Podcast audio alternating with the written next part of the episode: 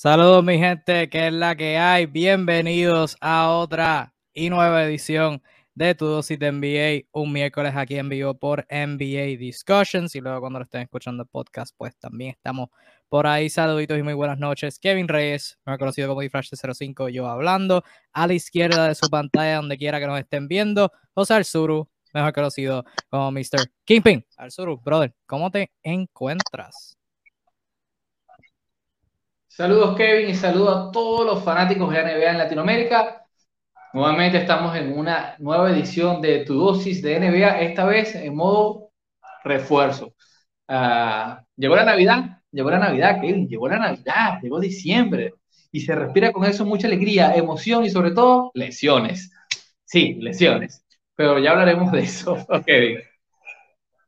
Sí, lamentablemente para, para aquellos que estén jugando fantasy, quizás la, la, mitad de su equipo ya se esté lesionando, estén cayendo en el ayer. Este, y pues para nosotros fanáticos de la NBA, pues muchos de, de los jugadores que nos gusta ver eh, noche tras noche, pues están cayendo por lesión. Este salió reciente que Damian Lillard va a estar fuera, antes de eso Obama de Bayo se sometió a una operación, va a estar fuera por, este, se asume un mes, un mes y dos semanas este, un montón de jugadores entrando a protocolos de COVID, LeBron siendo uno. Eh, wow, este, pues, seguimos, estamos aquí toda la noche, es bien, bien lamentable, pero este, es oportunidad, el baloncesto sigue, este, de esa adversidad pueden surgir otras estrellas, nunca sabemos, así que eso va a ser un buen punto, pero este, de lo que así ha pasado, pues como de costumbre estamos aquí para hablar de todo eso. Tenemos nuestros temitas, como de costumbre. Eh, si tienen algún tema del que quieren que hablemos, pueden dejarlo en los comentarios. Si están escuchando el podcast, este, no nos pueden ver en vivo, quieren ver para la semana que viene, pues en la descripción del podcast pueden chequear el email y pues mandan su pregunta. Anyways, este, vamos a comenzar ya de lleno con esto. Hoy un día repleto de baloncesto, así que vamos a ser breve, terminar bastante, ¿verdad? Rápido. Este, comenzando con un juegazo, fue un juego histórico, se dio un juego histórico ayer entre los Golden State Warriors y los Phoenix Suns. Eh, los Suns entraron a ese partido buscando su victoria consecutiva número 17 y los Warriors entrando con una racha de 7 victorias consecutivas. Lo publiqué ayer en NBA Discussions, lo recalco, primera vez en la historia que dos equipos con un porcentaje de victorias de más de 85% y ambos con rachas de siete, al menos 7 partidos consecutivos este, de victorias hablando, eh, se enfrentaron en una temporada en la historia de la NBA y la primera ronda, porque lo bonito es que estos dos equipos vuelven a jugar esta semana, juegan el viernes en Golden State, pero la primera ronda fue ayer en Phoenix y se la llevaron los Suns. Se la llevaron los Phoenix Suns con un marcador de 104 a 96. Eh, los Suns jugaron la segunda mitad sin Devin Booker, que se lesionó en hablando de lesiones, Devin Booker se, se lesiona el hamstring en el partido de ayer, en el segundo parcial, se perdió lo que restó de partido y se estará perdiendo varios juegos con esa lesión, pero eh, DeAndre Ayton tuvo 24 puntos con 11 rebotes, Chris Paul tuvo 15 puntos con 11 asistencias, 10 de esos vinieron en la segunda mitad y por parte de este también Jay Crowder tuvo 14, Cam Johnson también tuvo 14 por parte de los Golden State Warriors, Jordan Poole tuvo 28, Otto Porter tuvo 16, Stephen Curry 12 puntos tirando de 21-4. ¿Qué viste ese partido del sur? ¿Qué te llamó la atención de ambas partes? Bueno, eh, en primer lugar, y, hay que decirlo, pues, oficialmente es el peor partido de la carrera de Steph Curry y esto lo hace, si ya había unas expectativas notables de lo que podía pasar, esto no puede quedar bajo la mesa. Eh, es la primera vez en un partido donde él tiene más de 20 tiros que tiene un porcentaje tan bajo.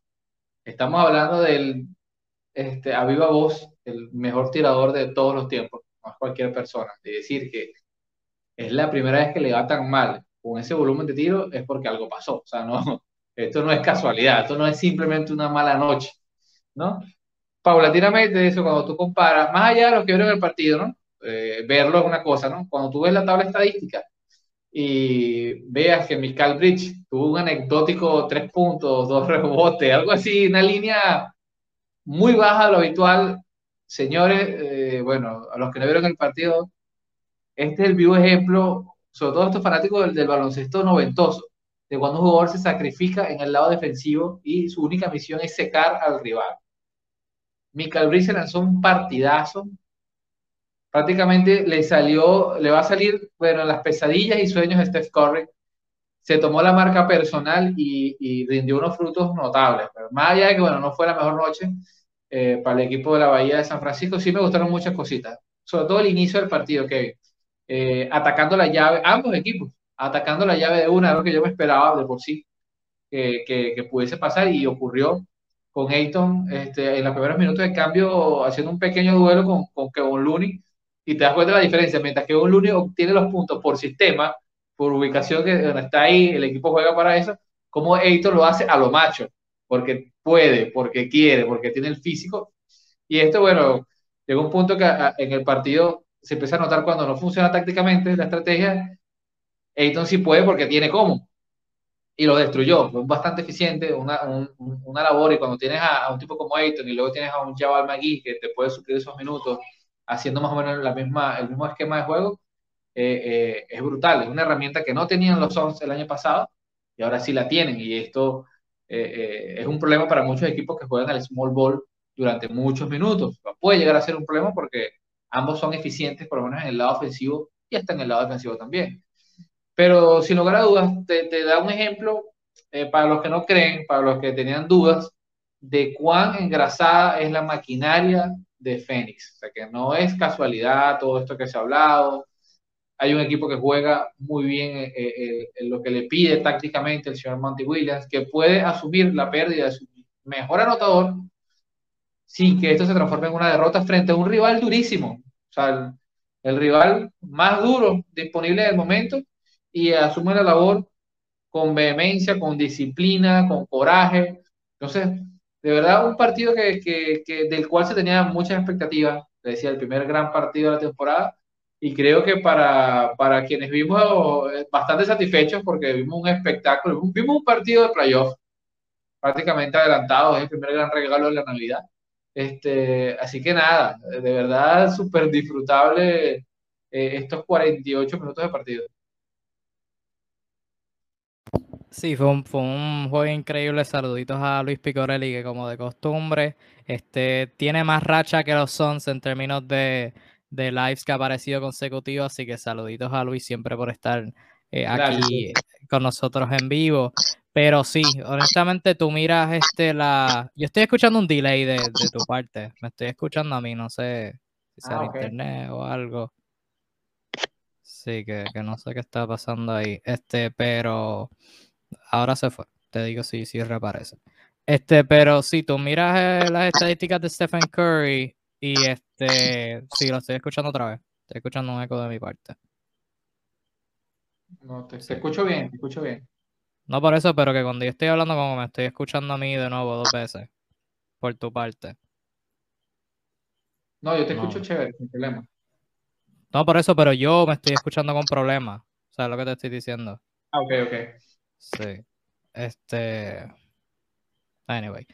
Eh, pero tú miras las estadísticas de tiro de Stephen Curry y pues básicamente es, o sea, es una combinación de Curry fallar tiros que pudo haber metido. También es una combinación de buena defensa, de excelente defensa. También hubo partes en donde Stephen Curry simplemente donde Stephen Curry tiró unos tiros como que bastante incómodos, pero en esa ocasión pues hay que darle mucho mérito a, a la defensa de, de Phoenix y lo que pudo hacer, o sea, Michael Bridges con los brazos largos, eh, DeAndre Ayton presente en las cortinas, eh, Cam Johnson entró desde la banca y tuvo sus buenos minutos, este, Chris Paul siendo Chris Paul, o sea, fue fue un excelente trabajo colectivo, mucho crédito a Jordan Poole que apareció y pues jugó fenomenal. O sea, lo que Stephen Curry no estaba haciendo, Jordan Poole lo hizo. Jordan Poole, eh, los minutos sin Stephen Curry no se vieron horribles. Este, la confianza que se vio en su tiro y toda la cuestión, paciente, eh, esperando estar solo, eh, fue, fue increíble.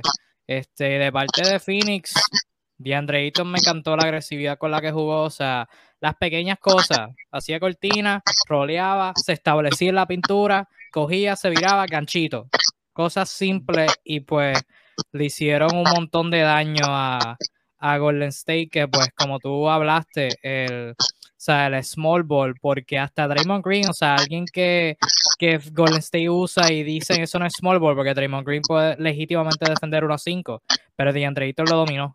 O sea, DeAndre Ayton lo dominó cuando cogía este, posición en la pintura. Y pues mucho crédito a Chris Paul que, que cerró ese partido de manera magistral este, sin Devin Booker. Este, se vio como la defensa de Golden State le pudo haber dado problemas a Phoenix. Hubo un momento en donde fueron a una zona, hubo un momento donde fueron al boxing one y Phoenix tuvo sus problemas, pero pudieron averiguarlo y una vez empezaron a mover el balón, este, se pusieron imposibles. Se pusieron imposibles, han ganado 17 corridos. Mañana juegan contra Detroit, buscarán la victoria número 18 y después el viernes otro contra Golden State. Así que hay que ver que e, este año muchos se han pinchado frente a los colistas.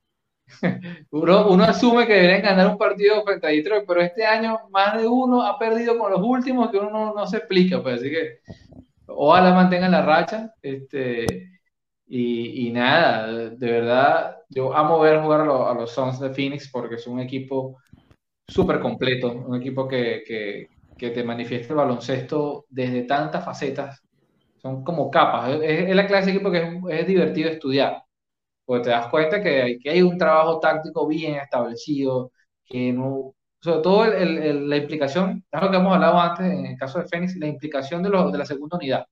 O sea, todos los jugadores de la segunda unidad, ninguno está sobrando. O sea, todos eh, tienen como una labor muy definida y con, con hechos notables. Pues no, no están allí solamente para descansar a, a los starters jugadores como Cam Johnson, es un tipo talentosísimo, eh, jugadores como el mismo Landry Shamet, de, Payne, eh, ni hablar de, de que está haciendo una, dando una, un matiz que no tenía la versión del año pasado.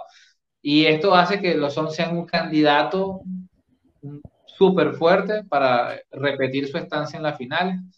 Yo no me voy a cansar de decirlo, este es un equipo que, que está para eso. Y Chris Paul, por la manera que y esto lo quiero que lo entiendan a quienes están viendo, que bueno, Chris Paul se hace más viejo.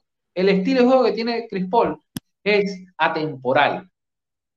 Lo que da Chris Paul, o sea, Chris Paul es un jugador que depende tan poco de su físico y tanto de, su toma de decisiones, que Chris Paul puede hacer esto hasta los 38, 39 años y no me extrañaría para nada. Si notan la segunda mitad del cuando no está Booker, o sea, el tema de control de los tiempos es, algo de sentarse a estudiar de cómo la toma de decisiones, de llevar el ritmo, el pace del partido, hace diferencia.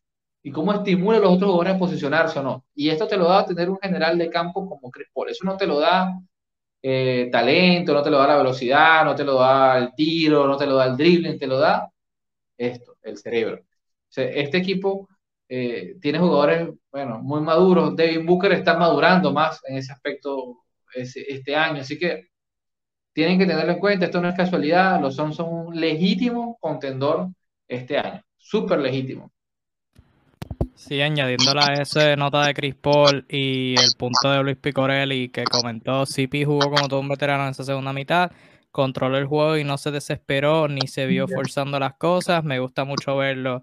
Este, sí, mano, Chris Paul hizo de lo que le dio la gana en esa segunda mitad y no fue nada forzado, o sea, en el pick and roll, bien paciente, manteniendo a jugadores en su, aquí en su cadera, creando espacio, elevándose, este, y obteniendo el switch contra Kevin Looney y cosas así. Este, o sea, fue, fue increíble, eh, fue increíble verlo dominar y Devin Booker también, lástima que, que este, se, se lesionó, este, pero Phoenix se ve tremendo de Golden State, este, hablamos de Golden State hace una semana, todavía te faltaba ver más.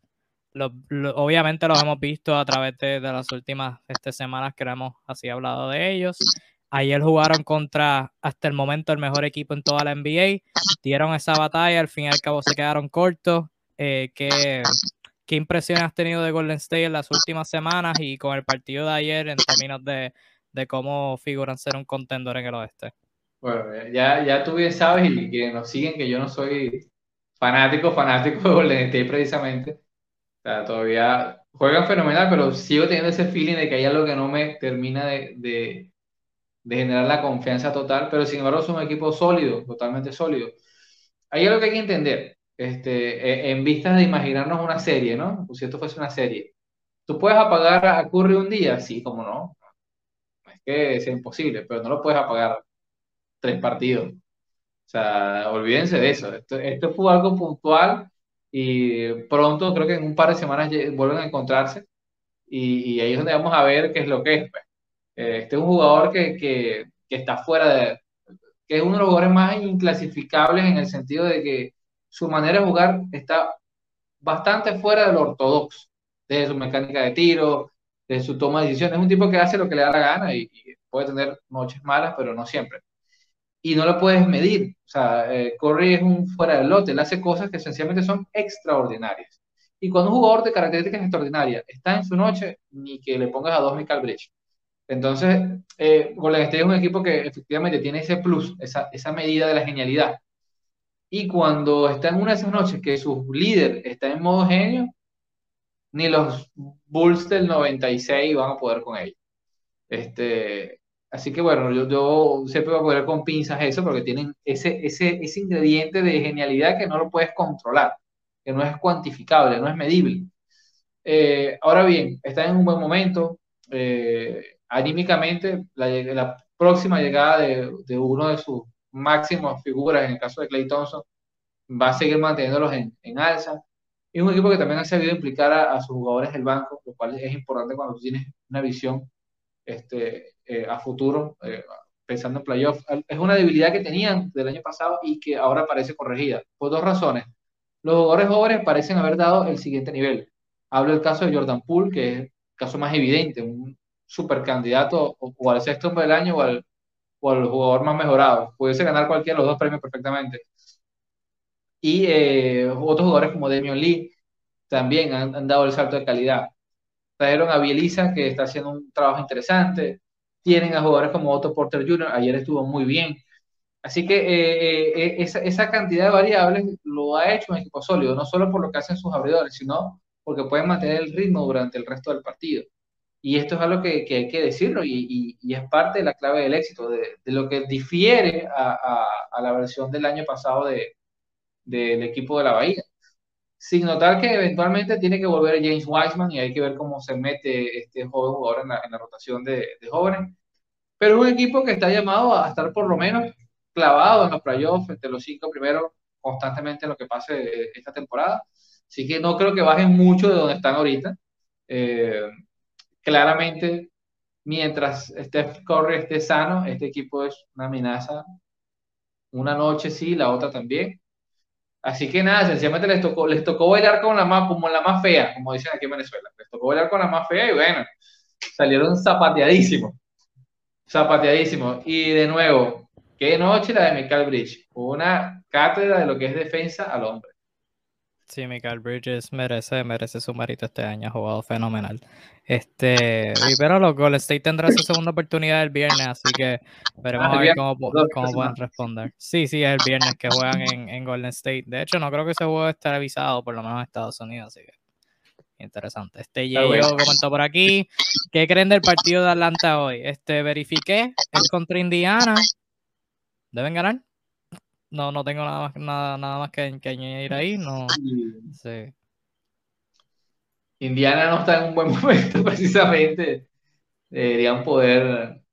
No, lo, de, lo, de, Indiana es raro porque al principio pensé que eran lesiones, pero están saludables y como quiera están perdidos. O sea, relativamente, no está TJ Warren, pero como yo he visto varios partidos de Indiana.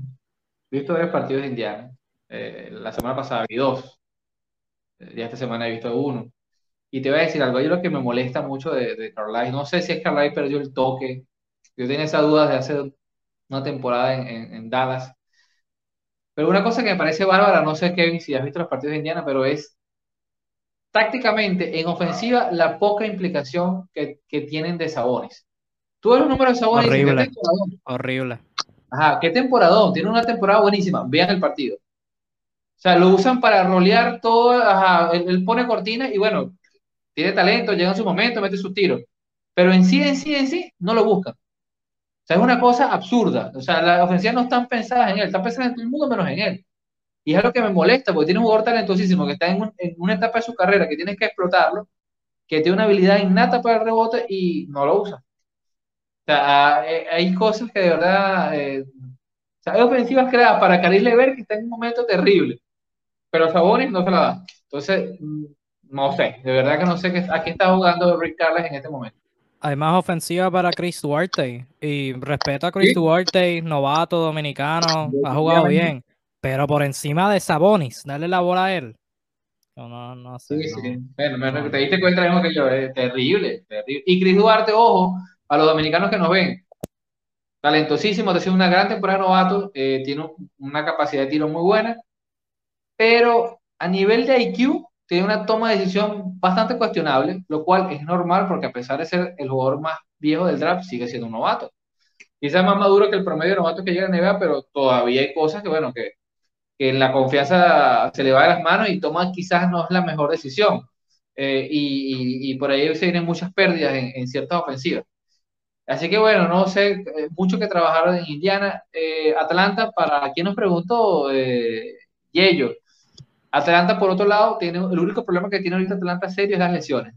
Eh, de verdad, ha sido uno de los equipos que ha sido bastante la- eh, lastimado en ese aspecto en las últimas semanas. Eh, tienen a, a DeAndre Hunter lesionado, tienen a Cam Reddish ahí en- entre algodones. Para más Inri, eh, Bogdan Bogdanovic, que venía haciendo una gran temporada, se lesiona el tobillo, así que eh, una gran responsabilidad para Kevin Huerter, el pelirrojo que no ha estado muy fino, pero este es el momento. Si, este, si Kevin Huerter no aprovecha esta situación que está pasando ahorita, señores, ese señor el año que viene sale por ahí despachado, porque este es el momento de él. Es el único hombre que está ahí entre la posición 2-3 que, que tiene capacidad de abrir partido. Sí, no, me preocupa lo que he estado viendo de Atlanta, mucha inconsistencia, especialmente la, la mentalidad, y lo hablamos aquí brevemente hace unas semanas, que Trey Young dijo que, que la- ya les aburrió la temporada regular porque llegaron a una final de conferencia. Es como que, brother, llegaron a una final de conferencia. y- y Eh, cuestiono, cuestiono la motivación ahí, mu- muchas preguntas, pero nada. Este, hablando de jugadores jóvenes, este, noticias tristes y una de las lesiones que más como que pues dan dolor de cabeza. Eh, tra- trae- traemos el caso de Michael Porter Jr., que tiene problemas en la espalda, eh, ha estado fuera por un buen rato y ahora se estará sometiendo a un procedimiento quirúrgico en la espalda y se perderá bastante tiempo. Lo que se ha podido deducir es que estará fuera eh, por lo que queda de temporada, pero se espera, que es lo más importante, que se espera que haga una recuperación completa y pueda volver a la cancha. Pero esto era lo que se hablaba de Michael Porter Jr. O sea, hay una razón por la que cayó en el draft, por lesión en la espalda que tuvo en universidad, eh, jugando con Missouri, jugó como menos de 10 juegos, se lesionó al principio, volvió para el final. Este, era la preocupación, por, este, debutó en la NBA, jugó bastante bien, este, pero ha tenido, ha tenido esos problemas. Antes de dejarte el espacio, el Suru, trata de salir y volver a entrar live, que estoy teniendo, o sea, por tu parte, el audio se está escuchando bien mal cuando hablo. So, trata de salir y volver a entrar. A ver, este, disculpen, gente, estamos en vivo. Este, pero sí, Michael Porter Jr. se lesionó. Los Denver Nuggets tienen ahora mismo marca de 10 y 10, de 10 y 10. Han perdido 6 de sus últimos 7. Ahí llegó el sur. Vamos a ver. Vamos a ver aquí, ok. Vamos a ver si eso. Uno, dos. Sí, no, no es cuando tú hablas, es cuando yo hablo. Que, que Ah, se escucha mal. Este, lo, lo estoy escuchando ahora, anyway, este, pero pues, no se puede hacer nada. Este, lo, y se lesiona, o sea, hay dos aspectos para e- en esto. Este, uno, volviste aquí. Me salí sin querer. Le di el botón que no era. Le di el botón que no era. ok. Adentro, la mente.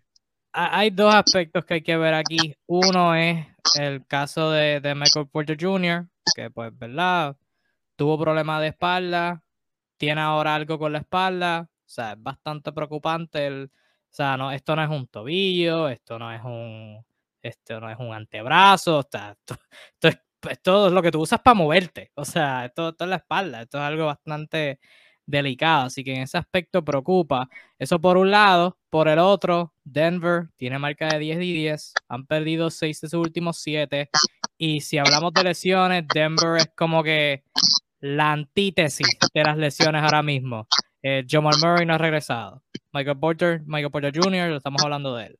Este, Bones Island, novato, protocolos de COVID. PJ Dozier, ACL. Eh, ya Michael Green ha estado fuera del, del, cuadro en los últimos partidos. Austin Rivers también entró a protocolos de COVID. Horrible, pero antes de entrar a Denver, este, pensar sobre, sobre esto desde la perspectiva de Michael Porter Jr. Para ti.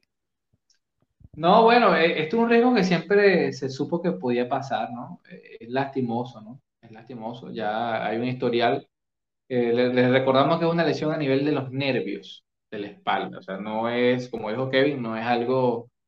Es más allá del baloncesto. O sea, esto es algo que compromete las funciones más elementales. O sea, para quienes han tenido lesiones en la espalda, son bastante dolorosas, requieren la asistencia con, con, con analgésicos poderosos algunos incluso pueden causar dependencia. es, un tema complejo. Eh, en el pasado, este tipo de lesiones han destruido carreras, y hablo casos puntuales como el de Larry La Abuela Johnson o, o incluso el mismo Sean Kemp en su momento, este, problemas gravísimos y difíciles de, de controlar. Además que las operaciones, eh, al no ser un hueso, no es un músculo en sí mismo, eh, digamos que su tasa de recuperación total es bastante difícil de cuantificar. Así que eh, ahora mismo esto es algo difícil de hablar porque acaban de darle una mega extensión, máximo para, para contrato novato por 147 millones, que estos pudiesen llegar a ser a 175, dependiendo de, de algunas consideraciones.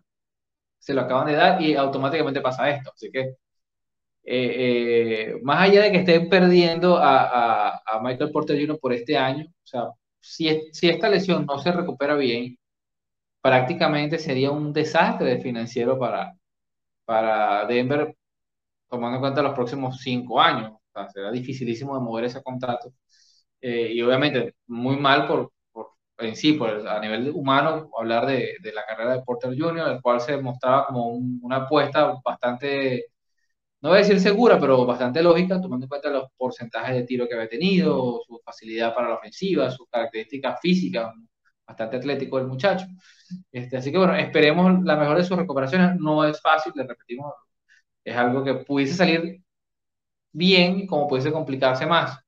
Y eh, nada, aquí la mejor de las vibras, esperemos que puedan solventar esto porque en Denver no tienen la mejor de las suertes por lo visto, definitivamente. Cada vez que extienden...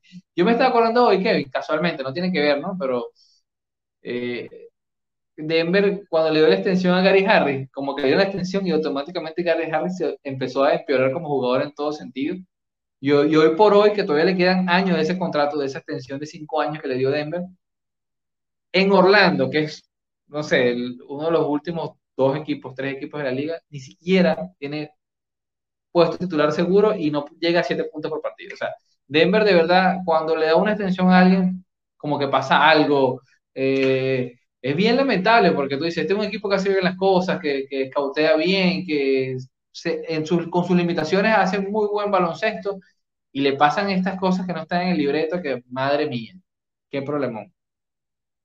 Hay que darle mucho crédito a, a Michael Malone, que lo hablamos la semana pasada hablando de Sacramento, que ha sido un excelente dirigente y a pesar de todas las bajas, encuentra una manera y mucho crédito a los jugadores que, que entran y producen rápido.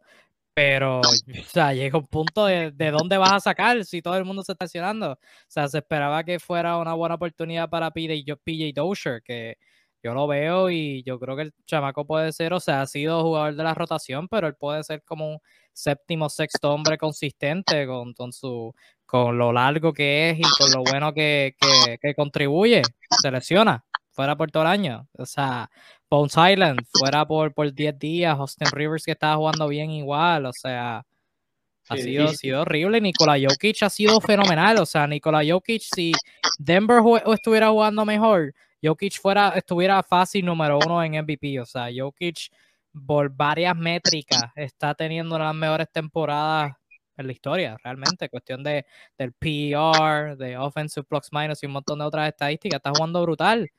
Pero fuera de él, o Michael Porter Jr. saludable no estaba jugando tan bien. O sea, los tiros no estaban entrando. Horrible. Y se lesiona. No tiene Jamal Murray. Este, Monty Morris ha sido el mejor. Y si Monty Morris es tu mejor compañero en ofensiva, pues está fatal. Y me gusta Monty Morris. bueno, ha hecho lo que ha podido. Sí, Will Barton también, y ha estado dentro y fuera del cuadro. Gordon ha tenido sus juegos fenomenales en ofensiva, pero eso no es su rol. O sea, no se, no, se está viendo tan bien, no se está viendo tú bien. ¿Tú crees que puedan, tú crees que, que aún con todas estas bajas puedan encontrar una, manera o, o, esto es demasiado y crees que con esto se, se van por el barranco? Mira, no, yo creo que siempre hay oportunidad, ¿no? Siempre hay oportunidad porque hay jugadores que deberían volver relativamente pronto. Eh, y se espera que incluso este año pudiese volver a llamar Murray. Este, que, que, puede ser, de cara al final del último trecho de la temporada, puede ser un aliciente bastante bueno. Eh, y cuando tiene un tipo como Nikola Jokic y que esté sano, que también, bueno, se perdió unos cuantos partidos eh, hace poco, pero con Nikola Jokic sano, por lo menos creo que está en la capacidad de meterlos aunque sea en un play-in. O sea, es un tipo extraordinario, fuera de lo normal. Así que si, si logran tener al menos una plantilla relativamente saludable, ¿no? Porque una cosa es no tener talento, otra cosa es no tener jugadores, que es lo que le está pasando a esto, tener 5, 6, 7 jugadores eh, entre algodones, perro, está difícil tú armar, salir a jugar en temporada regular con 8, 9, está, está difícil. Entonces, eh, creo que eventualmente pueden, pueden sobrevivir, no los doy por muertos todavía. Eh, creo que tienen mucho de esa cadena de partidos fue sin Jokic, ojo. Este, así que, hay que darles la oportunidad, hay que darles la, la, fe y que, que hagan esa química con los que están. Pues volvemos a ver otro año más con Jeff Green entrando en un rol titular. Jeff Green definitivamente, cuando tú crees que está para retirarse, él consigue la manera de llegar. Hola, aquí estoy. Eh, el año pasado fue con Brooklyn, este año ya está clavado ahí en la rotación de Denver Así que bueno, veremos, veremos cómo termina esta, esta película de terror en las alturas de Denver. El inmortal, Jeff Green, el inmortal. Este, hablando de alguien que podría estar regresando, bueno, se visualizaba que podría estar regresando. varios días después de salir ese inicial reportaje, este, todo se cayó. Estamos hablando de John Wall en Houston. Este, los Rockets evidentemente son horribles, no están buscando ganarlo, hablamos de ellos la semana pasada. Este, están en la reconstrucción. No están ganando, ojo. Sí, no, no, no sé cómo, no sé cómo están ganando, pero están ganando, están ganando. Este, han ganado tres corridos, de 1 y 16 van a 4 y 16. Este, habían perdido 15 juegos corridos, o 14, no Sí, 15, porque estaban en 16. Este, y pues salió el reportaje de que, para los que no sepan, este John Wall, que quería regresar, este, y estaba teniendo conversaciones con Rafael Stone, apoderado del equipo. Luego salió que aparente y alegadamente eh, John Wall quería un rol regular y este, la franquicia dijo que no, que lo querían como una reserva. John Wall no estaba de acuerdo con eso y estamos justo donde empezamos, con John Wall con su contratazo, sentado en la banca sin hacer nada. Así que con eso, porque está bien establecido que no va a volver, por lo menos por el momento. Por el momento no va a volver. Y por el momento no se espera que lo traspasen, así que seguimos sin John Wall. La pregunta que yo propongo aquí en este programa es, ¿debe John Wall regresar a los Rockets?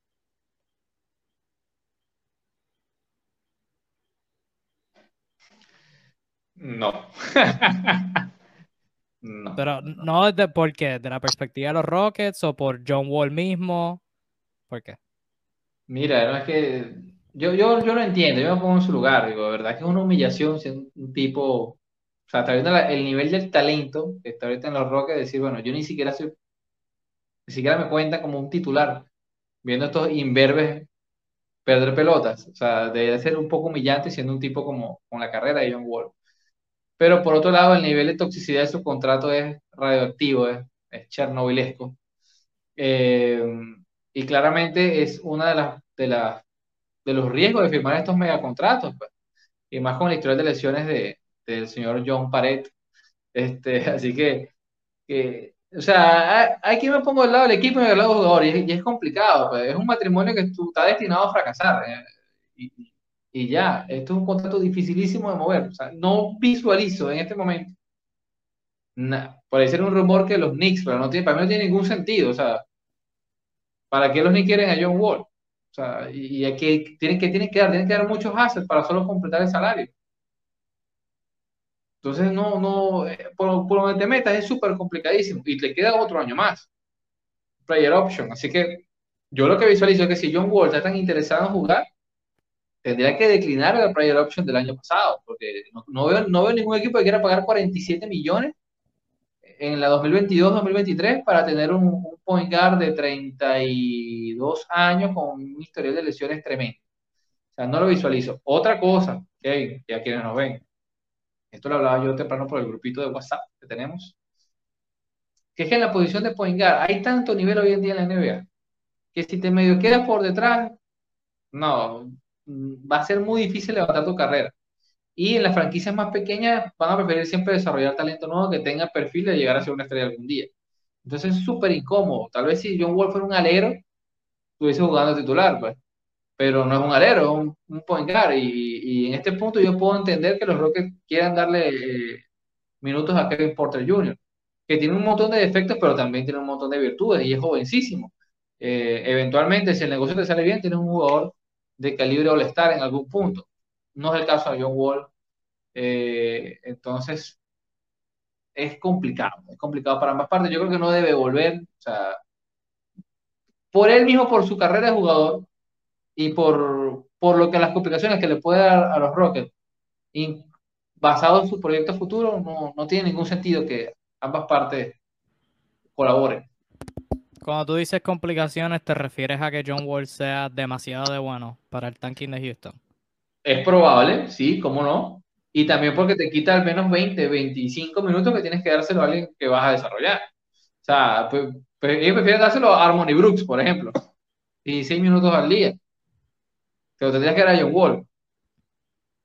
Mm. E igual no quieres ganar. O sea, yo me imagino que Rafael es donde está. No, ¿por qué están ganando? No hagan esto. no, mira, yo creo que. Yo creo que debería jugar con Houston. Yo creo que debería. Debería intentarlo. O sea. Yo creo que si. Si yo soy Houston, yo quiero que John Wall juegue. No me hace sentido porque no, no quieren que, que esté en la banca. Dos razones. La primera es sencilla. Tú quieres traspasar a John Wall. Si tú quieres traspasar a alguien, tú necesitas que ese alguien tenga valor de traspaso bastante bueno. ¿Cómo John Wall va a tener buen valor de traspaso si está sentado en la banca haciendo nada? O sea, la percepción no cambia. Si tú quieres que John Wall tenga más valor de traspaso, tú lo vas a poner a jugar, que produzca y que todos los equipos digan, espérate, este tipo vale como 40 millones, pero no, no juega tan mal, tan, tan mal para esos 40. Podríamos usarlo. Esa, es la, la razón sencilla. La razón más complicada, o, mm, mm, no quiero decir complicada, pero como que más allá de, lo, de eso, es que para desarrollar a un jugador joven es ideal desarrollarlo alrededor de buenos jugadores de baloncesto. O sea, si tú quieres que, si tú quieres un buen contexto para esos jugadores jóvenes desarrollarse, tú quieres tener buenos jugadores alrededor de ellos. O sea, no es, no es ideal que, primero no es ideal que a pesar de que, bla, no, déjame ver cómo, cómo expreso este pensar por un lado, tú quieres que Kevin Porter Jr. y Jalen Green, o sea, ellos son el futuro. Así que por un lado, tú quieres que ellos tengan esas oportunidades de manejo del balón. Kevin Porter Jr. en su vida ha jugado point guard. Jalen Green en su vida ha sido el distribuidor del balón. Idealmente tú quieres que ellos, que ellos se desarrollen de esa manera. Y pues para que se desarrollen ellos tienen que ir por trial and error, como dicen en inglés. Por intentarlo, fracasar, volver a intentarlo, fracasar hasta que puedan hacer, eh, hacerlo exitosamente. Como tú dijiste, no hay presión para ganar. O sea que por un lado lo entiendo.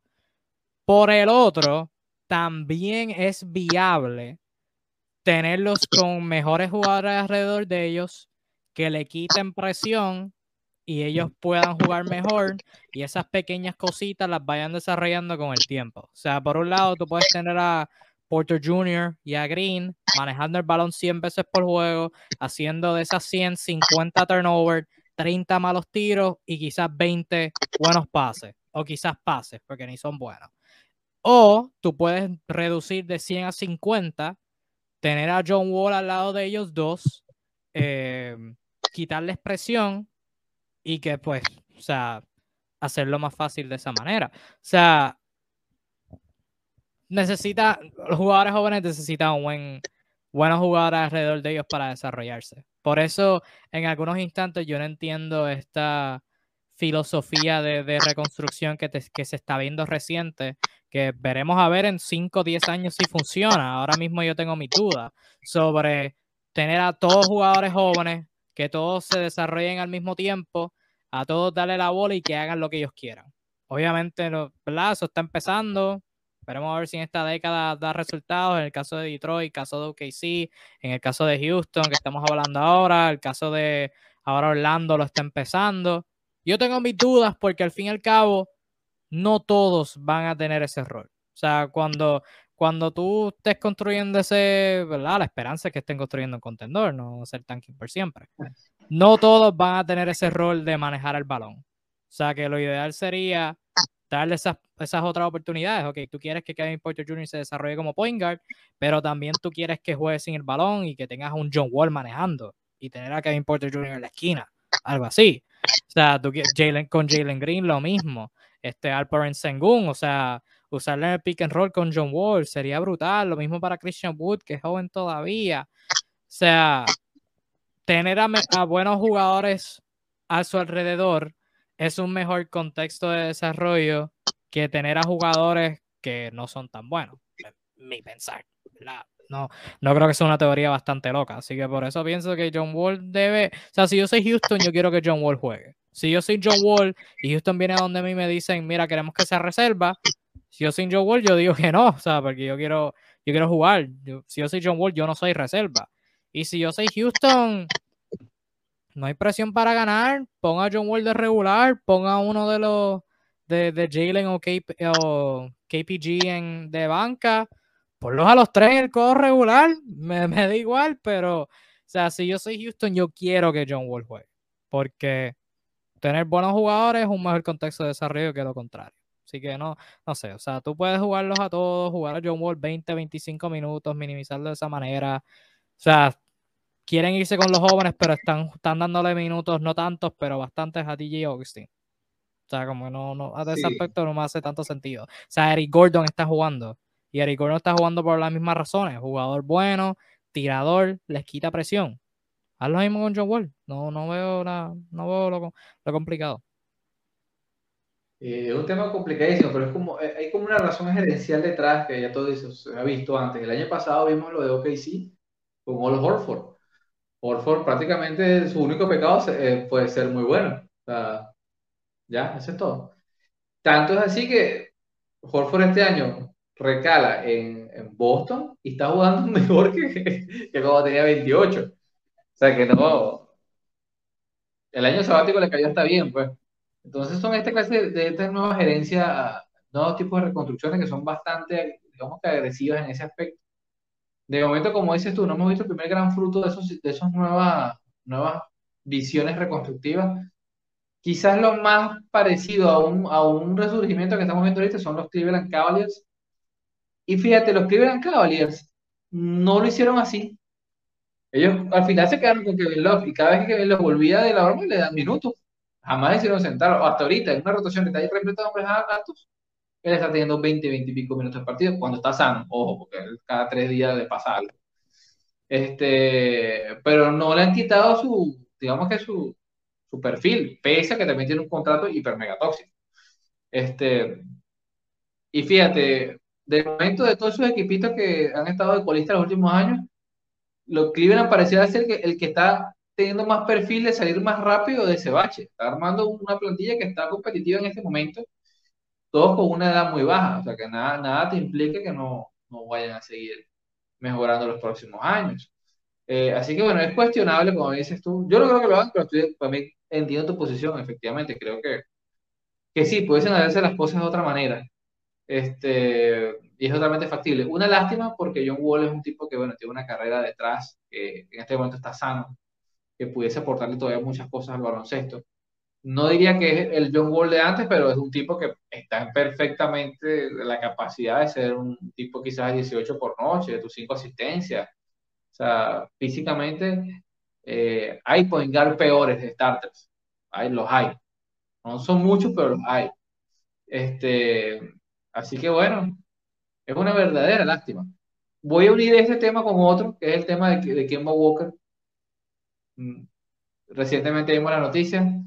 Otro ex All-Star de edad similar, que en este caso es más complicado, sencillamente se declara que va a estar fuera de la rotación. Te están diciendo que, este es otro, caso, otro caso, porque están diciendo que no tienes el nivel para rendir en lo que el equipo quiere ahorita. Este sí es más, más, más complicado.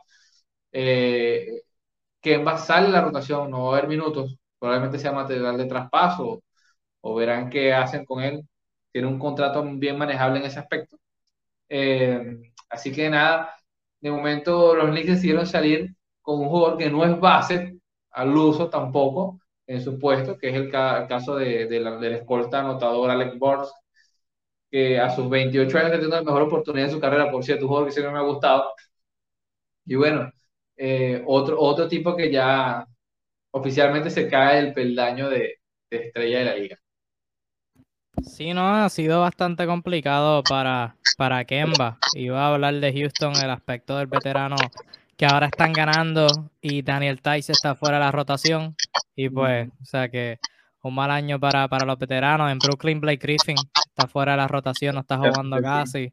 Este, no, es un buen año para los veteranos, pero en el aspecto de Kemi, con esto pasamos a la sección de, de tema libre, donde hablamos de cosas interesantes que nos han llamado la atención y como de costumbre siempre durante el live, pues pueden dejar, este, tú que nos estás viendo tu temita también, pero, mano, es complicado para Kemba porque él llegó a Nueva York, o sea, él es de Nueva York, este, no, sé si nació en Nueva York, o sea, o sea se crió en Nueva York, este, tuvo eso grandes momentos con UConn en el Madison, o sea, llegó, este era el homecoming, voy a jugar en Nueva York en mi casa, el comienzo no es el mejor del mundo, o sea, tiene sus momentos positivos, sus momentos este, bastante negativos donde no está produciendo este, casi nada, y este, luego viene el momento ahora con, o sea, ahora fuera de la rotación como tú lo mencionaste, este, y es, o sea,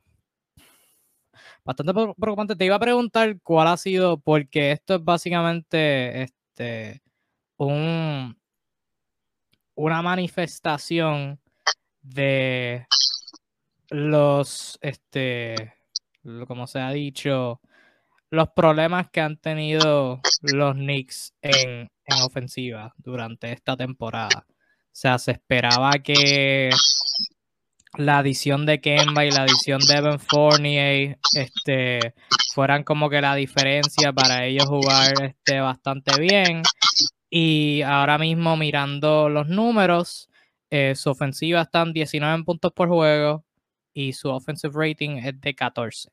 ¿Por qué? ¿Qué te has visto en la ofensiva de los Knicks a través de esta temporada? ¿Qué te preocupa? Eh, mira, yo diría preocuparme, ¿no? Preocuparme como tal, porque tienen, tienen los assets, tienen el talento. Eh, sí creo que, bueno, por momentos han reincidido en, depender de, muchas personas, un poco de mala suerte, o sea, cuando tú ves los partidos, hay veces que la pelota como que no quiere entrar, pues. y muchos tiros a veces abiertos que esencialmente no entran, y eh, varios jugadores han tenido problemas con eso.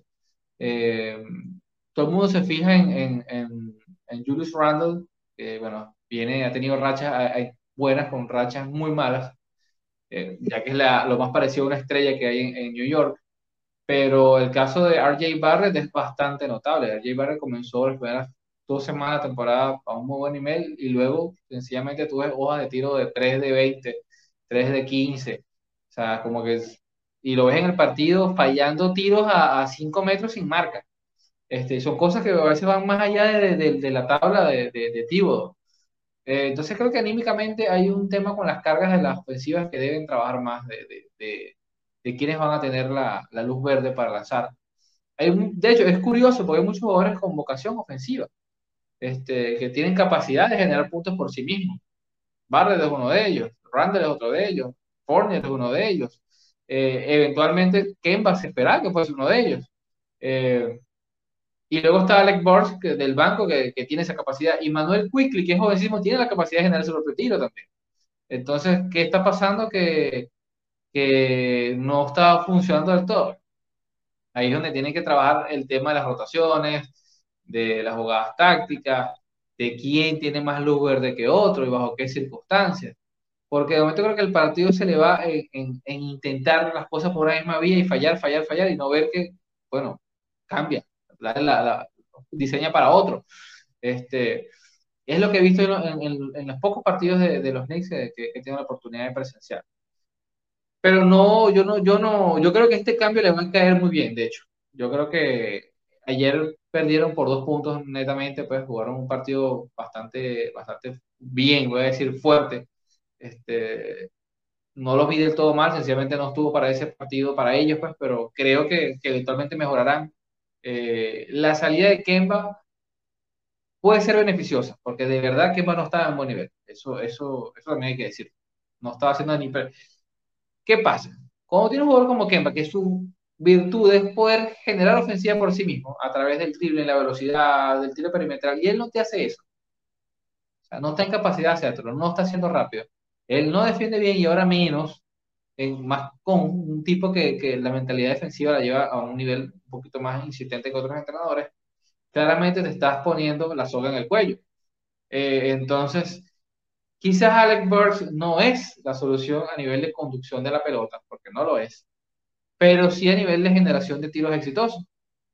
Puede ser una gran oportunidad para jugadores más como Emmanuel Quickly o hasta el mismo Derrick Rose para conducir el equipo por, por ciertas situaciones y quitarle el, el a priori la responsabilidad que va a tener nuevamente Julius Randle de conducir muchas ofensivas, de tomar decisiones de pase. Así que vamos a ver, yo creo que, esto puede ser una manera de descomprimir eh, la ofensiva del, equipo de, los Knickerbockers. Así que nada, vamos a darle chance esta semana a ver qué, qué tal sale esa, esa decisión.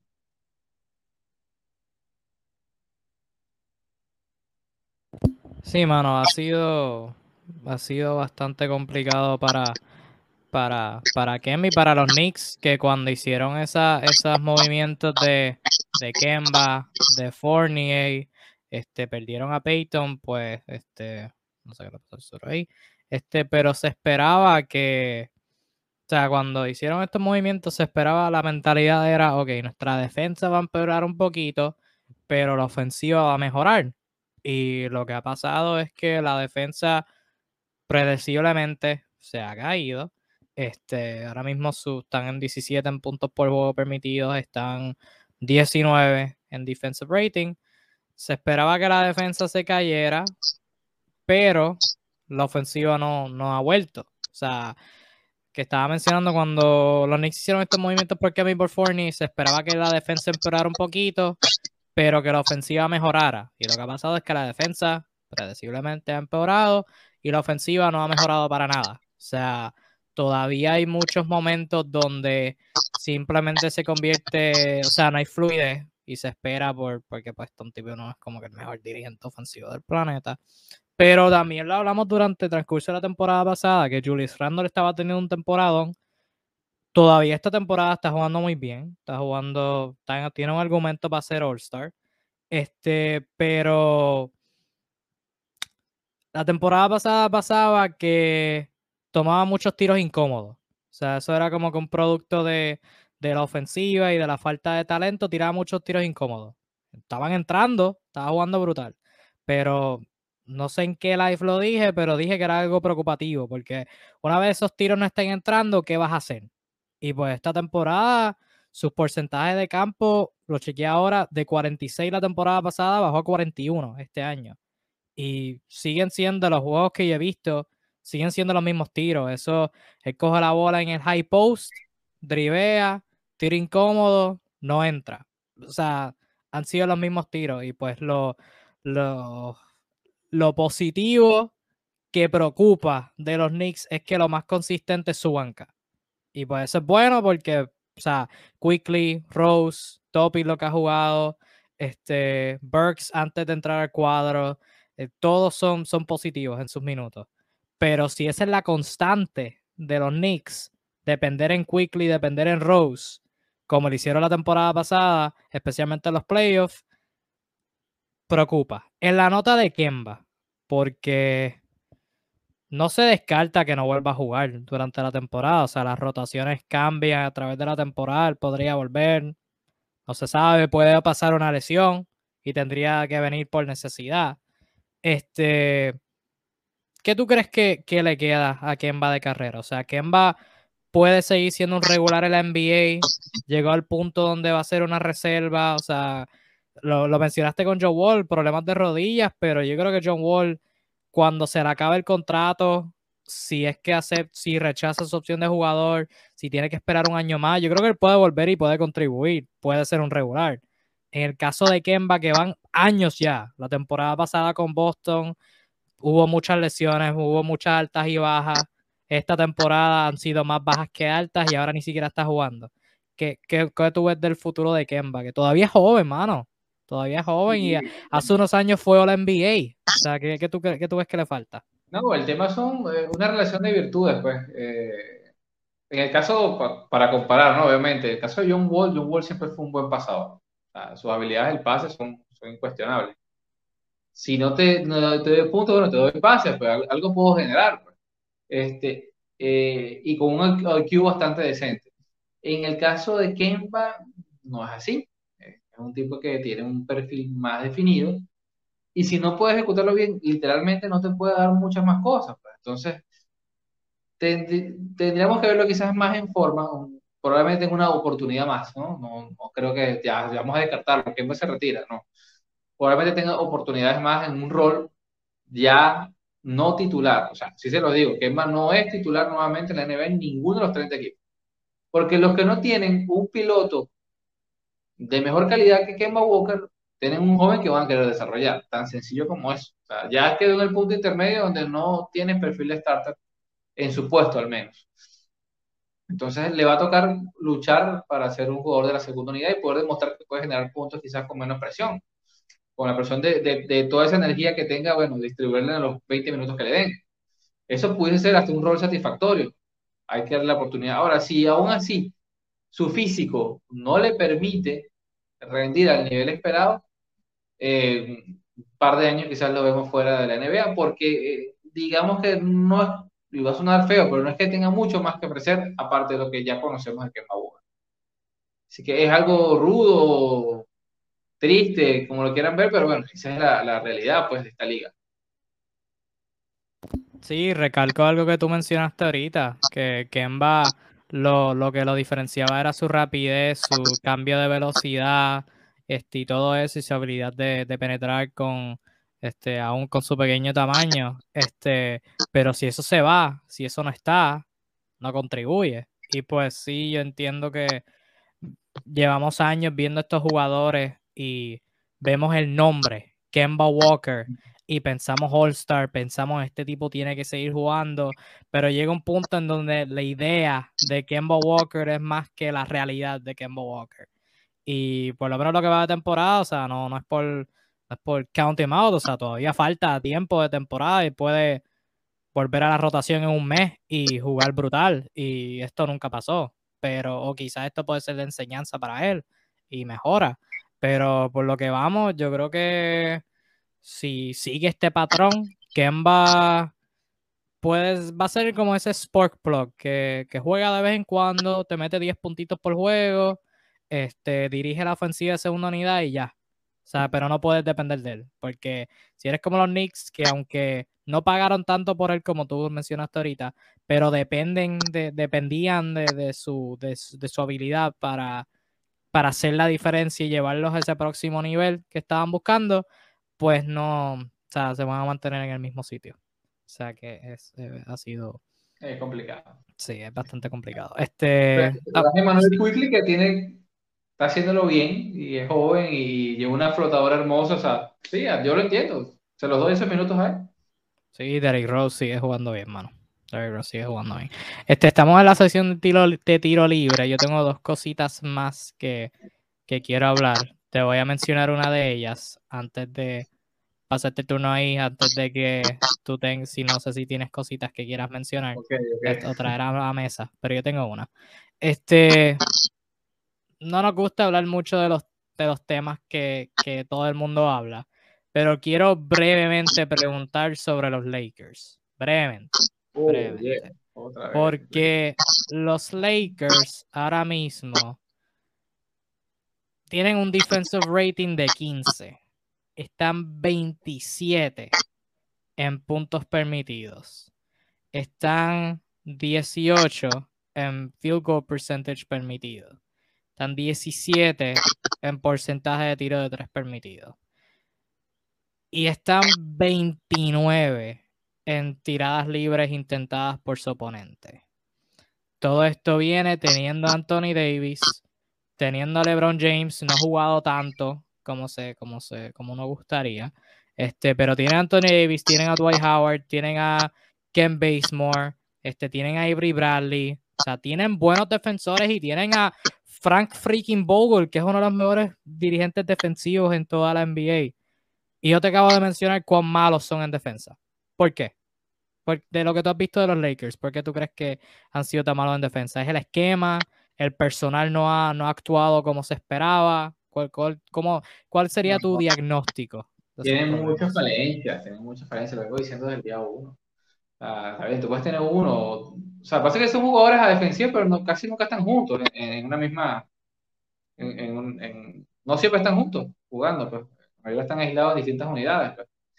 Eh, básicamente, ¿cómo decirlo de una manera? Jugadores triandí, triandí, ¿quiénes tienen o sea, actualmente? Avery Bradley, clasificaría como un triandí. Avery, no, Avery. Tiene, tiene el D. Avery Bradley tiene el D, pero no tiene el 3.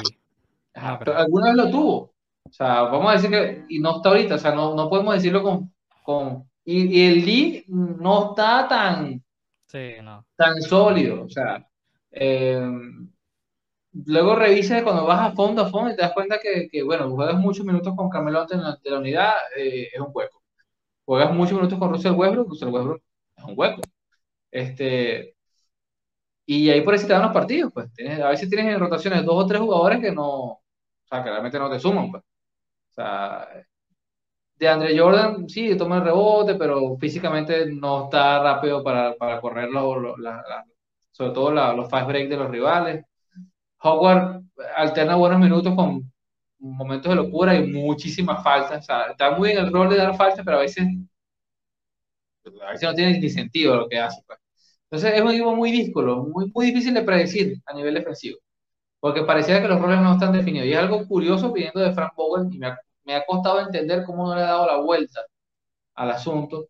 Entiendo que la plantilla se construyó bajo ciertas condiciones, ¿no? De muchos jugadores del mínimo, ver qué había ahí en el basurero, este, no todos han estado sanos, pero yo sigo pensando que este equipo necesita urgentemente un alero defensivo, o sea, un verdadero alero defensivo. Avery Bradley, no me malinterprete, pero es un jugador que, que yo cuando lo veo jugar, mm, o sea, sí hay un pasado de David Bradley muy bueno, pero el, volvemos a un tema de nombre versus, versus realidad. Hoy en día no está para hacer eso. O sea, y, de verdad, este, aparte que se supone que tú lo traes para defender. Y no te defiende élite, lo que se llama élite. Y encima, ofensivamente no te aporta absolutamente nada. Tienes un hueco. Tienes un hueco en la plantilla. O sea, si yo por lo menos, volviendo al partido de ayer, si yo le digo a Michael Bridge, Michael, olvídate de anotar, yo creo que tú defiendas hoy. Y está bien, es un jugador de 14 puntos, no va a anotar hoy, chévere, otro tendrá la oportunidad, pero te seca al mejor jugador de tu equipo y dice, bueno, es un éxito, para eso lo traje, para eso le tiene a Gary Payton Jr., para lanzarlo ahí como un perro de presa. Eh, los Lakers y todos los equipos contenders tienen uno o dos jugadores así, que, que está en capacidad de ir a la defensa, de ir a romper. Los Lakers no lo tienen. Y por sistema están complicadísimos. El mismo spacing que nosotros discutimos, tanto en ofensiva, aplica a la defensiva. Y estoy hablando de Westbrook. Eh, eh, es dificilísimo. Cuando tú ves una plantilla que tiene a Westbrook y a LeBron James juntos, y puede ser complicado para la, para la ofensiva, también puede ser complicado para la defensiva. Y eso a veces cuesta entenderlo. Pero son jugadores que no vuelven. No vuelven a la no, no están acostumbrados a hacer eso. Por más que te lo digan, bueno, en ciertos momentos lo hacen, pero realmente ellos no están acostumbrados a hacer eso. Se, necesitas tener otros tres al menos que sí, lo, que sí quieran hacer. Y los Lakers no los tienen. Si tú me pones de, muchos de algunos minutos, o sea, el equipo está por algunos minutos, cuando están todos sanos, que tienen a LeBron, a Russell y a, y a Carmelo Anthony juntos, ese equipo le van a hacer, o sea, ellos pueden hacer 30 puntos, le van a hacer 29 o 31. Esas son tus dos opciones. Es la realidad y, la realidad a veces es cruda de entender. yo entiendo que Google realmente por assets no es tan bueno. No, la plantilla no es tan buena como la pinta la gente. Nunca lo fue, ¿no? Pero bueno, a veces hay que pinchar las realidades con los hechos. Los hechos están hablando. El equipo está terriblemente desbalanceado. Y eso que tú mencionaste, las estadísticas son bastante diversas. O sea, a veces tú ves, revisas equipos, bueno, son más o menos de mitad de tabla en una vaina, son últimos en todo, pero este equipo es, así. Medio bueno en unas cosas, muy malo en otras, medio bueno en unas cosas, y a veces cosas que a veces no tienen sentido que sean así. Porque es una plantilla desbalanceada. Depende del talento individual de dos o tres jugadores. Pues. Eh, eh, entonces creo que hay mucho trabajo por hacer, pero definitivamente este equipo, si quiere, si tiene algunas otras aspiraciones más, y lo vengo diciendo, tiene que haber eh, movida de mata. No sé qué tanto bien le puede hacer. Sé que le puede hacer bien, pero viniendo de su edad y su salud, no sé qué tan bien puede hacerle Trevor la plantilla. Si está sano y está como el año pasado, puede ser muy, muy útil en muchas instancias del partido. Bueno, me gusta. Yo creo que Trevor Ariza lo, necesitan y necesitan a Austin Reeves, que estaba jugando muy bien antes de lesionarse también. Eh, pero si están dependiendo de Trevor Ariza, que tiene 36, 37 años, en jugar bien para ellos ganar, triste. No tienen, no tienen break, no tienen break si están dependiendo en Trevor Ariza, de verdad. Está, está fuerte. Pero seguiremos hablando de los Lakers después, en lo que pasen las semanas. Yo creo, ¿verdad? Creo, creo que van a seguir siendo relevantes, no sé. Yo acabo pensando. mi teoría es que creo que van a seguir siendo relevantes. Al Suru, tema libre. No sé si tengas algo que quieras traer a la mesa. Mira, yo quería hablar de Sabonis. y salió antes, salió antes porque me salí de boca floja. Entonces, bueno, voy, a hablar de Indiana en general. O sea, ¿qué, qué pasa en Indiana? Este, es momento de prender las alarmas. Eh, eh, eh, Carlisle solo dirige este año en Indiana. Esa es mi gran pregunta. Rick, Rick Carlisle realmente perdió el toque como coach. Kevin Reyes. creo que creo que le faltan cosas por averiguar. Creo que le faltan cosas por averiguar. Este, yo los juegos que he visto de Indiana me han parecido bien interesantes. Este, varias cosas. Este, una de ellas siendo la división de minutos entre Miles Turner y Domantas Sabonis, que el patrón es juegan los primeros 5 o 6 minutos, después uno se sienta y el otro juega. Después pasan como 5 minutos, el otro vuelve, el otro se sienta. Y ese patrón como que no, no sé, no sé, no, sentimientos encontrados, no sé, no sé qué, cuál ha sido mi pensar sobre eso, pero sí lo mencionamos ahorita y lo vuelvo a recalcar ahora, me parece ridículo, ridículamente estúpido que no usen a Domantas Sabonis. O sea, un tipo tan talentoso, un tipo que puede anotar, que puede, o sea, un tipo con el que tú puedes correr tu ofensiva. O sea, el tipo es, tú le puedes dar el balón y él te va a crear ofensiva. O sea, puede, uno de los mejores hombres grandes pasadores en toda la liga.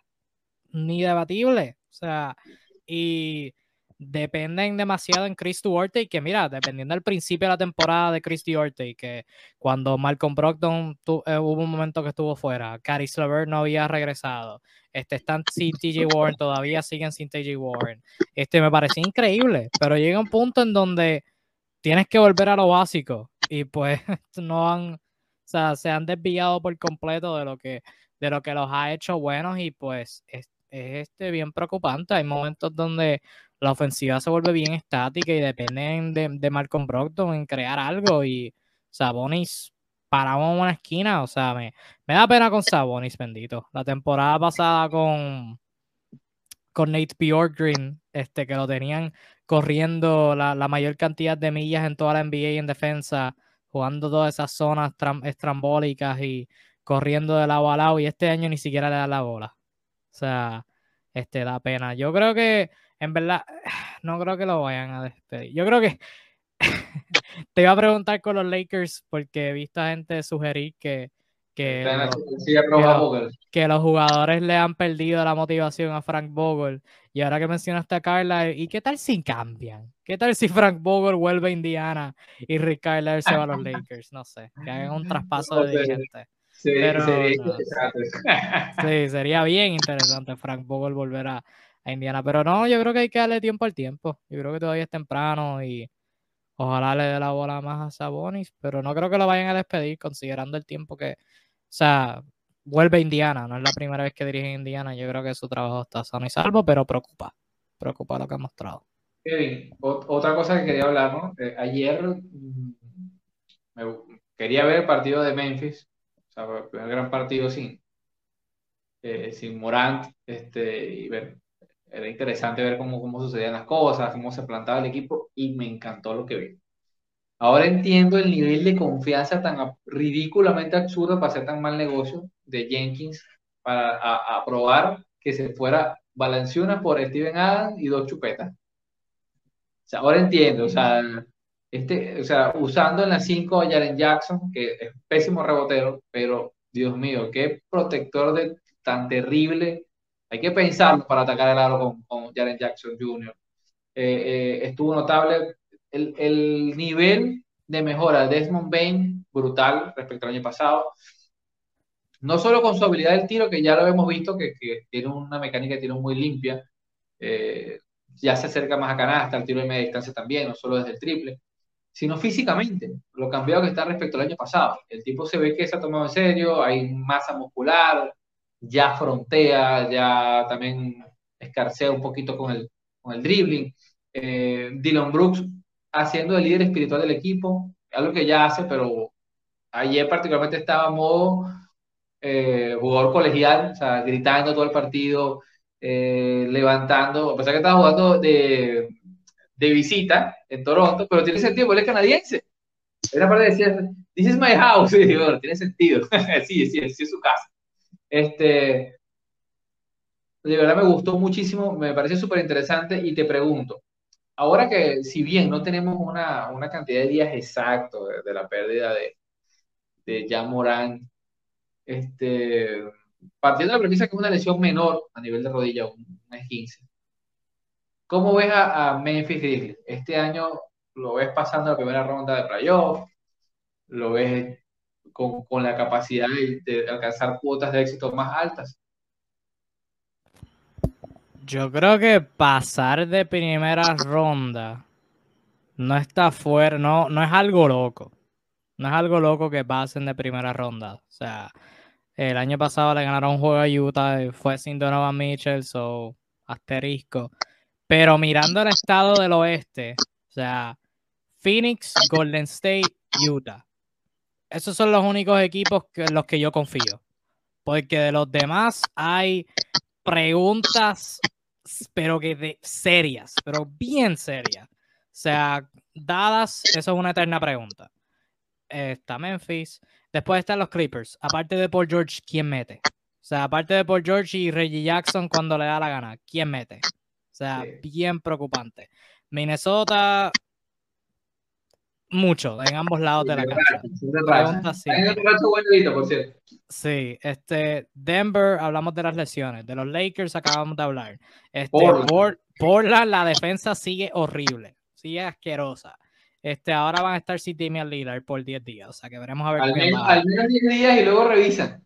Sí, sí, o sea, de todo el mundo hay ciertas preguntas y de Memphis quizás no hay tantas preguntas porque no habían tantas expectativas pero el nivel que está mostrando es increíble. O sea, es un, es un grupo que está junto y pues hacen ese buy-in y están jugando bien brutal. Este, en defensa, pues obviamente creo que todavía desde esos años de grit and grind hay ciertas partes de esa, de esa cultura que no se ha ido, especialmente ahora con, con Dylan Brooks, este, con Steven Adams, este, o sea, un grupo de chamacos que compiten, un grupo de chamacos que, que han sido como que los han mirado por encima, o sea, ya Morant yendo a una universidad, este, o sea, Murray State no tan famosa, este, Dylan Brooks que tiene esa mentalidad de underdog, Desmond Bain que fue, fue alguien que cayó en el draft a, la, o sea, a, la, a, los, a Memphis eh, al final de la primera ronda.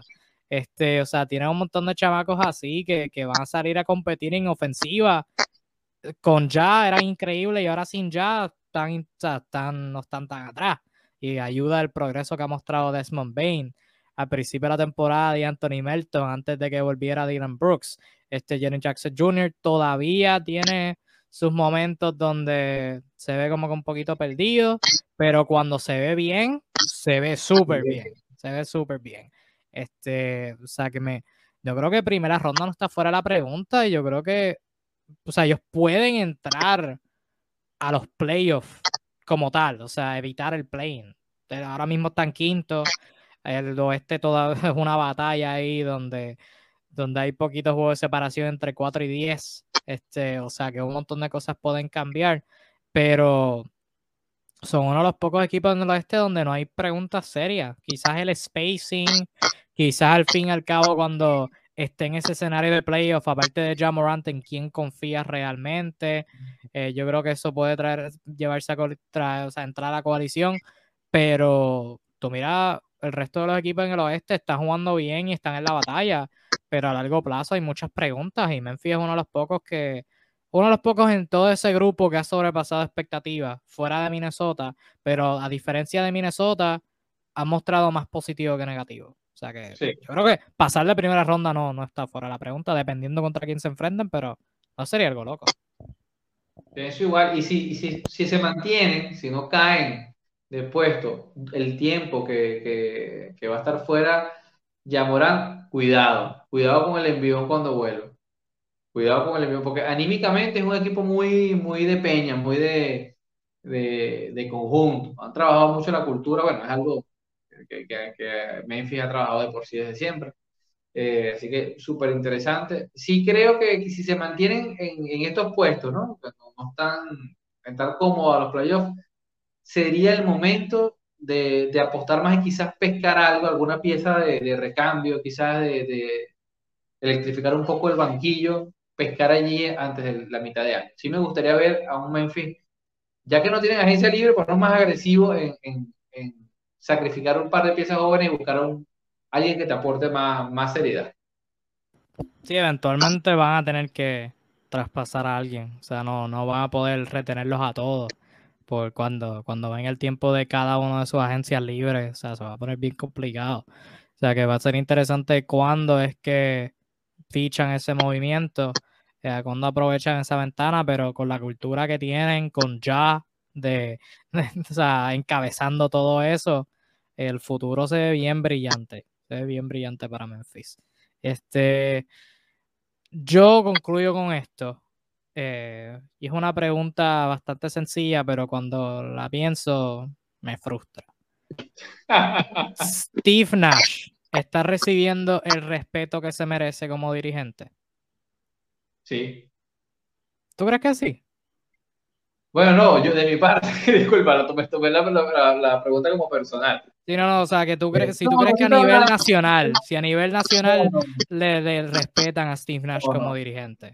Por lo no se está hablando de eso, no, está en el tapete. No, y debería. La pública es que Kevin Durant está salvando el equipo, esa es la opinión pública. Kevin Durant está cargando a los Nets, esa es la opinión pública. Y sí, no es mentira, tampoco es una mentira. Está haciendo una temporada calibre MVP ya hasta aburre, en el sentido de que tú sabes, hay jugadores que tú de maravilla, pero ya con, con Kevin Durant es como que ya tú sabes que va a hacer 30 y pico, igual de esos 30 y pico, 7 o 6 o seis tiros que no tienen sentido. O sea, que son, y le puedes poner tres personas adelante y va a entrar igual. O sea, arco perfecto, va a ser de videote. Ya tú sabes eso. Y lo vas a alternar con los rendimientos un poco extraños del resto de la plantilla. Pero en esencia, con todo lo que le ha pasado, porque este es otro equipo que eh, la ola de lesiones de ellas no es de ahorita, que lo que está pasando, sino de que arrancó el año.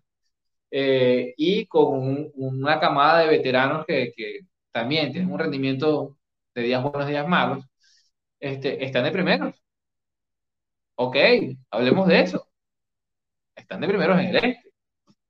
Y, y ojo, hablamos de que, que comenzar la temporada estamos hablando del tema Kyrie, Kyrie, Kyrie. Ok, no está uno de los tres llamados a ser los líderes de la plantilla y están de primeros. Ha entrado, ha salido gente, se ha lesionado. Han cambiado la rotación N cantidad de veces. Han cambiado el, quinteto titular que ha salido, casi que es uno distinto cada noche. No tienen a su mejor triplero, que arrancó mal y antes de lesionarse estaba haciendo 46, a lo que odian a Joe Harris. Hola, amigos, haters. Al momento de lesionarse, Joe Harris estaba otra vez en el 46.6%, me acuerdo, hasta de memoria me lo sé. 46.6% en triple. Lo pierden. Y están ahí, están compitiendo. Entonces, sí. ¿Kevin Durant es una de las razones? Sí, es una de las razones, pero hay un cuerpo técnico atrás, detrás, que, también merece respeto y, y yo era uno que decía que el verdadero técnico el año pasado era de Anthony. Este, eh, pero bueno, ya no está Mike de Anthony, y, Steve Nash está sacando la cara en el barco, está siendo el capitán eh, en los controles y, el equipo está eh, primero en su conferencia. Eso tiene mucho mérito en un este que ahora se empieza a hablar del salvaje este. Ojo, que este año, y lo voy a decir por aquí para que me vea, este, este está más bueno, más sabroso, más disfrutable que el oeste. Ojo, está empezando a, cambiar la, tendencia. Y aún así, ellos están de primero. O sea, hay que dar el reconocimiento a Steve Nash, sí, hay que darse. Oye, que de hecho, tú hiciste un post sobre Joe Harris y después de eso fue que empezó a jugar brutal, así que cuando pueda, cuando pueda, ¿verdad? De pana, te pido de favor, hasta un post ahí de Duncan Robinson, a ver si también despierta. No me lo digas, que ayer hizo un gol de 9 y me mató en uno de los fantasy. por favor, por favor. Yo lo tengo en todos mis fantasy. o sea, recibió 90 millones y no ha mejorado y está fallando. O sea que y no hace más nada, lo único que hace es eso, eso es lo más triste. O sea, si se, dijera, que mejoró la defensa, que mejoró el playmaking, nada. Sigue siendo lo mismo, pero no mete. O sea, bien decepcionante. Pero sí en la nota de Brook, ajá, en la nota de... De, de Duncan Robinson. Por favor, te lo suplico, te lo suplico. Y ahora que, que Miami va a estar sin BAM por, por un mes y medio, este, lo necesito, lo necesito, por favor. Este, pero sí, o sea, si se dijera, hablando de Steve Nash, si se dijera que esto es una temporada, pero van dos temporadas corridas de lo mismo. O sea, la temporada pasada Brooklyn tuvo como 40 cuadros regulares distintos. El Big Three jugó como menos de 15 juegos juntos y terminaron segundos. Y aquí en el, eh, hablando de, de, los galardones, yo decía Steve Nash merece mérito para ser dirigente del año. No estuvo en el top 3 y ahora tiene el equipo 15 y 6. No han tenido a Kyrie Irving. James Harden o sea, ha estado, pero no ha estado jugando como James Harden. Quizás la regla, quizás no está, no está en no está en forma física.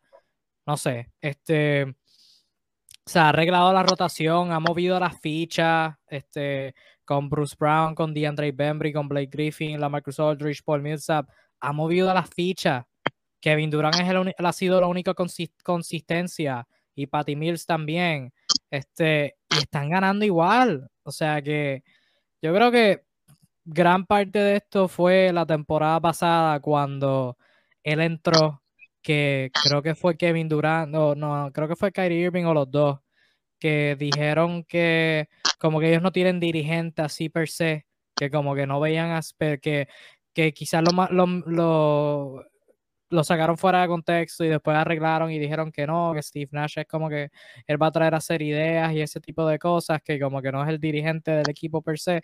Y yo creo que eso, mi teoría, yo creo que eso como que lo afectó eh, en, cuestión de cómo la gente lo mira, porque en cualquier otro equipo, cualquier otra situación, tú lo mencionaste, solamente un jugador jugando así súper bien y en la mayoría de las, ocasiones dirían, diablo, qué trabajo está haciendo tal dirigente, mano, con ese equipo, moviendo la ficha y toda la cuestión. Pero ahora mismo lo único que se habla es de Kevin Durant. Diablo, qué pena por Kevin Durant, no tiene ayuda. Diablo, que, que Kevin Durant está sin una estrella y la otra no está jugando muy bien. Y Steve Nash ha hecho un fenomenal trabajo. O sea, yo no he escuchado el nombre de él nunca. Nunca lo he escuchado hablando sobre el buen trabajo de, de Brooklyn. Me frustra, o sea, merece, sus flores. Merece sus flores, Steve Nash. Es más, mira, te voy a dar un dato. Eh, acaba de tomar la, la decisión quizás realmente, para mí la decisión más ruda de lo que va de temporada y la tomó en, época de bonanza, lo cual es muy simpático. O sea, se declara que Blake, se informa que Blake Griffin sale de la rotación del equipo por bajo rendimiento. Normalmente este tipo de decisiones pasan cuando te está yendo mal. O sea, el 99% de los casos, estas decisiones pasan cuando le está yendo mal al equipo. Te va mal, no consigues el rendimiento que tú quieres, este, bueno, empiezas a buscar la manera de, este, de subsanar eso. Eh, hay otro, un, un, adagio que dice que equipo que gana no se cambia. Este tipo no, no está satisfecho. O sea, no está satisfecho con el rendimiento del equipo y Dice Blake, lo siento, sí, lo he hecho, bueno, lo, que mejor puede, pero no me es suficiente. Pues. Eh, por cierto, Nicola Claxton eh, va a jugar estos partidos con la G-League para rehabilitarse de su lesión y debe ver al equipo grande, debe tener de nuevo minutos importantes. De momento, la Marcus Aldridge, que de los veteranos ha estado bastante mejor a lo que uno esperaba que iba a volver por, por todo lo que le pasó. Va a tener muchas labores en, en, en minutos pues, importantes en, en la llave. Sí creo que Brooklyn debería reforzar un poco ese puesto por, por tema de edades, lesiones y todo lo demás, pero bueno, la verdad es que han hecho un trabajo fenomenal tomando en cuenta este, la cantidad de gente que ha entrado, ha salido, entró ahorita Cam Thomas a la rotación, un chamito que tiene facilidad para anotar, Bruce Brown primero no, parecía no ser de la confianza, se lesiona, entra, ha sido un tema difícil porque no, no es como que no te acostumbras a un quinteto, pues. eh, así que pero están ganando y eso se respeta. Si, si estuviesen perdiendo, estuviésemos hablando que es una locura, les va mal, no tienen consistencia, pero están de primero. Es como tú le dices al primero que lo está haciendo mal, si está de primero. Tan sencillo como eso. Entonces, ¿de quién es la culpa? La culpa del éxito es del técnico. Así, así como de los fracasos, rapidito vamos a cortar la cabeza. De los fracasos, vamos rapidito a decir, mira, sí, este técnico es una basura. De la misma manera, como estás ganando, hay que darle el, el respeto a los técnicos. Y esto es un tema general de la NBA y de todos los deportes eh, los fanáticos no respetan a los técnicos. creen que todo se basa en tener estrellas. y, es una de las cosas más falsas que hay. Un buen técnico te hace la diferencia, siempre. En fin, más respeto para Steve Nash, por favor. Este, Steve Nash para dirigente del año. O sea, fuera chiste. Ha hecho un trabajo tremendo. Más respeto para los dirigentes, más respeto para Steve Nash, por favor y gracias. Y con eso, no sé si tienes alguna otra cosa que quieras Oye, rapidito para ti, una pregunta. Zumba, zumba. Un mes y medio sin Adebayo. El puesto que menos profundidad tiene Miami. ¿Qué hace? Dwayne Dedmon un, mes y medio. ¿Qué ves ahí? Cuéntame, ¿qué, ves ahí? Tendrá que... viendo partidos en las 5. ¿Qué ves ahí? Sí, sí, todo eso. Todo eso quizás tengan que jugar más a, a un novato que tienen en la banca, Omer Yurtseven, que jugó minutos en Summer League, este fue una de sus estrellas ahí. Tendrá que ver sus 10, 15 minutitos para matar tiempo. Eh, creo, creo que Dwayne Desmond va a ser el regular consistente. Unos cuantos minutitos con PJ Tucker de centro no van a poder lastimar. Y Donis Aslam asomándose de vez en cuando, jugando.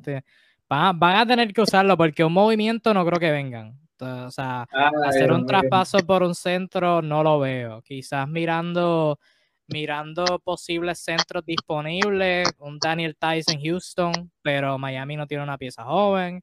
Este Derek Favors en OKC, pero lo mismo, Miami no tiene una pieza, piezas jóvenes así que quieran dar, porque tienen a Tyler Hero, Max Truss, Kate Vincent, pero no creo que vayan a dar a alguien. Creo que van a tener que depender de, de, de, de, de, desarrollo interior. O sea, gente que ya está en el equipo van a tener que, que jugar muy bien. Este, quizás firmar a Myers Leonard de vuelta. O sea, ¿quién, ¿quién, oh. sabe? ¿Quién sabe? No, no, no, no creo, no creo. Este fuera, pero Mira, chiste, este, Bueno, no, no sé, a lo mejor pueden tocar la puerta en los Spurs, a ver si, si, si un TAT, un TAT de Young está disponible. Será por, por algo, algo baratito, ¿no? Pero yo creo que va a ser todo lo que sugeriste, todo eso va a tener que, que jugar parte. Van a tener que, que Deadmond va a ser bien interesante ver cómo, cómo juega con este con un rol así mayor. Este, no es malo, a mí me gusta mucho Deadmond, hace, hace el trabajo sucio. Sí, a mí me gusta Deadmond, a mí me gusta Deadmond por 15 minutos. No, Deadmond por 25 minutos, no, no sé, no sé cómo se vea. Tengo, tengo mis dudas ahí. Pero, Ojalá, ojalá Haslem pueda tener un resurgimiento. Claro. Bueno, ya nos vamos, pero por ahí Fabián Sánchez nos saluda. Fabián, bueno, gracias por llegar. ya nos vamos, pero gracias, gracias. Sí, saludito a Fabián, a Luis que estuvo por ahí, a Yello y a todos los que sintonizaron. Este, los queremos independientemente comenten o no.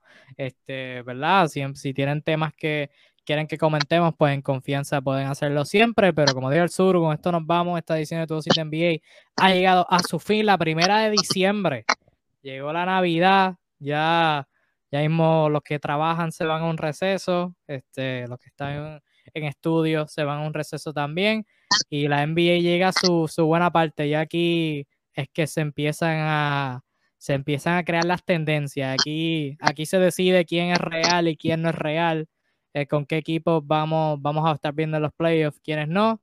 Este, y veremos a ver qué pasa. Así que nada, estaremos aquí siempre todos los miércoles 7 pm en vivo por Facebook Live y pues luego cuando salga en podcast al siguiente día, este, por Apple Podcast, Spotify, por donde sea que escuchen podcast. Tu dosis de NBA desde NBA Discussion. Muchas, gracias por sintonizar de parte de, de Kingpin. Yo sigo Flash 05. Gracias por estar aquí. Nos vemos la semana que viene. Disfruten el baloncesto. Que tengan todos una linda noche. Nos vemos, Corillo. Bye.